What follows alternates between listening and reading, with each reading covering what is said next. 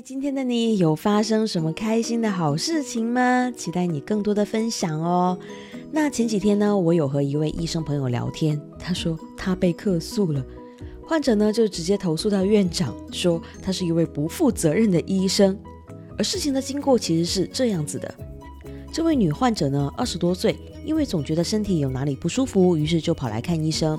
那因为我的朋友是一位名医嘛，于是女患者呢就选择挂号来向他问诊。当朋友听完女患者的病情描述之后呢，就对她说：“你的问题不大啊，主要就是给自己的心理压力太大了。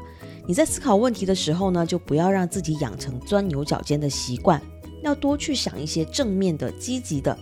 那你也要多点运动健身，而且啊，你也打算近期备孕嘛，所以呢，我就不会开药给你了。那你每天早上起来就冥想五分钟，还有晚上睡前呢就泡一泡脚，保持运动跟好心情。”那你很快就会好的。女患者一听，就一整个傻眼了。什么？你是医生，我来看病，你竟然不给我开药？于是满心不爽的女患者呢，走出了诊室，就直奔了客诉中心，直接投诉到了院长那里。当然，最终的结果是，我的医生朋友就并没有受到任何的处罚。而且还收到了院方的表扬，说他真的是在为患者长久的健康来着想。但是啊，你是不是觉得很无厘头？当一个渴望吃药的患者在没有拿到他期待中的药的时候，竟然会选择投诉，而且他并不会认为医生用安全的、免费的物理治疗的方法当成药方，就是帮他在保持健康。哎，这很好笑吧？因为呢，在女患者看来，她渴望的那些药不仅仅只是可以抱回家的东西而已。而是一份可以让自己安心的保证。那这些药呢，就好像是一个讯号，告诉他他有救了，而且可以不用经常运动，不用花时间去冥想、去泡脚，而是吞一颗药到肚子里面就万事大吉了。而当女患者没有这些可以看得见、摸得到的药物的时候，她就好像失去了一个可以让她安心的讯号。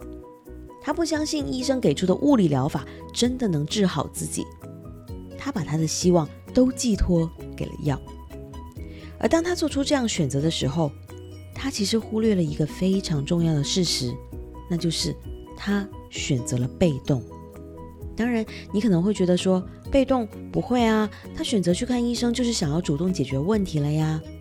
这当然没错，但是当医生开出的药方是需要他自己在每天的生活当中去做出一些持久的努力跟改变的时候，他就选择了排斥，因为那些会产生的改变是需要他主动动起来才能够改善的。而如果只是吞一颗药就能够解决，他就可以不用做出主动的努力，他好像就会轻松了。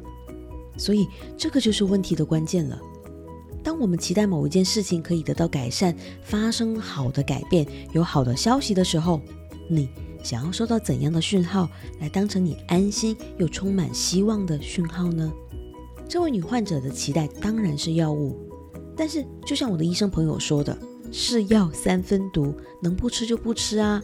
所以选择用药物来解决问题，它毕竟是一个被动的选择。但医生给她开出的健身方案、冥想方案，这些都是需要女患者每天自己要坚持去做的事情，这是主动的选择。需要花时间、有耐心，但是会对身体更好的选择。这个时候，女患者就不想要付出这个努力了，因为女患者并不想要把医生给出的健康方案当成是让她安心的讯号。